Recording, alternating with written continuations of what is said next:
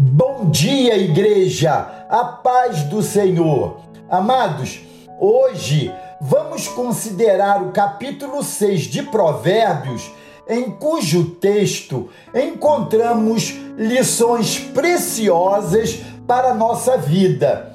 Quero ler Provérbios capítulo 6, versos 16 a 19, exatamente porque encontramos aqui uma lista de coisas que desagradam a Deus. Eis o que lemos: Seis coisas o Senhor Deus odeia, e uma sétima a sua alma detesta: olhos cheios de orgulho, língua mentirosa, mãos que derramam sangue inocente, coração que faz planos perversos, pés que se apressam a fazer o mal, testemunha falsa que profere mentiras e o que semeia discórdia entre irmãos. O sexto capítulo de Provérbios traz uma lista de coisas que aborrecem a Deus e nos mostra que somente através da sabedoria podemos nos afastar de todo mal e nos aproximar do Senhor, fazendo a sua vontade. Quando gostamos de uma pessoa, procuramos agradá-la e também evitamos tudo o que possa aborrecê-la. Assim também deve ser em nosso relacionamento com nosso Deus. Um esboço desse capítulo trata, primeiro, da desonestidade, nos versos de 1 a 6. Segundo, da preguiça, nos versos de 6 a 11. Terceiro, da maldade, nos versos de 12 a 19. Quarto, da desobediência, versos de 20 a 23. E quinto, da infidelidade, versos 24 a 35. A desonestidade é algo que aborrece muito a Deus, porque o Senhor é justo em tudo e não nos criou para o erro. Por isso, todo tipo de engano, corrupção e mentira não são da vontade do Senhor. Também, quando assumimos um compromisso, devemos honrar até o fim, conforme os versos de 1 a 3. Assim, aprendemos nesse texto, em primeiro lugar, que a desonestidade aborrece a Deus. Deus criou todas as coisas mostrando o seu trabalho e cuidado por nós em todo o tempo, conforme lemos no Salmo de número 121, verso 4. Tudo que Deus fez, entregou ao ser humano para cuidar, conforme Gênesis 2, verso 8.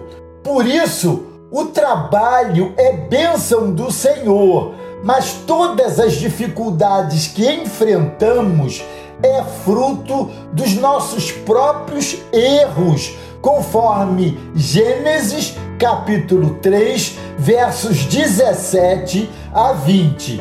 A formiga é um exemplo de trabalho e preparação, conforme o verso 6. Mas o preguiçoso é alguém que não tem futuro, conforme o verso 11. Assim, aprendemos nesse texto, em segundo lugar, que a preguiça aborrece a Deus. A coisa que Deus mais aborrece é a maldade, porque o Senhor é bom e todo mal é o seu oposto, conforme lemos em 1 João capítulo 4, verso 8. A malignidade e qualquer tipo de coisa ruim é causa de pecado e traz consequências desastrosas. quando alguém faz alguma coisa errada e reagimos de forma negativa, logo a maldade entra em nosso coração e nos tornamos piores do que quem nos prejudicou. Por isso, não devemos pagar o mal com o mal, mas vencer o mal com o bem, conforme Romanos capítulo 12, verso 21. Assim, aprendemos nesse texto, em terceiro lugar, que a maldade aborrece muito a Deus.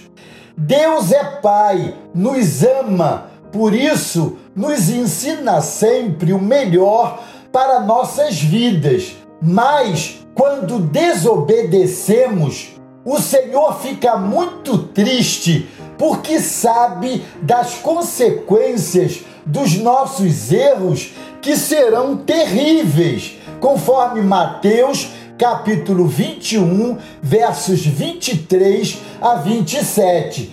Toda vez que o ser humano tenta viver sem Deus, está se afastando do Senhor através da desobediência. Mas obedecer sempre é a melhor opção, conforme 1 Samuel capítulo 15, verso 22. Assim, aprendemos nesse texto, em quarto lugar, que a desobediência aborrece a Deus. Deus sempre é fiel e não falha jamais, mas o ser humano muitas vezes é infiel, conforme 2 Timóteo, capítulo 2, verso 13.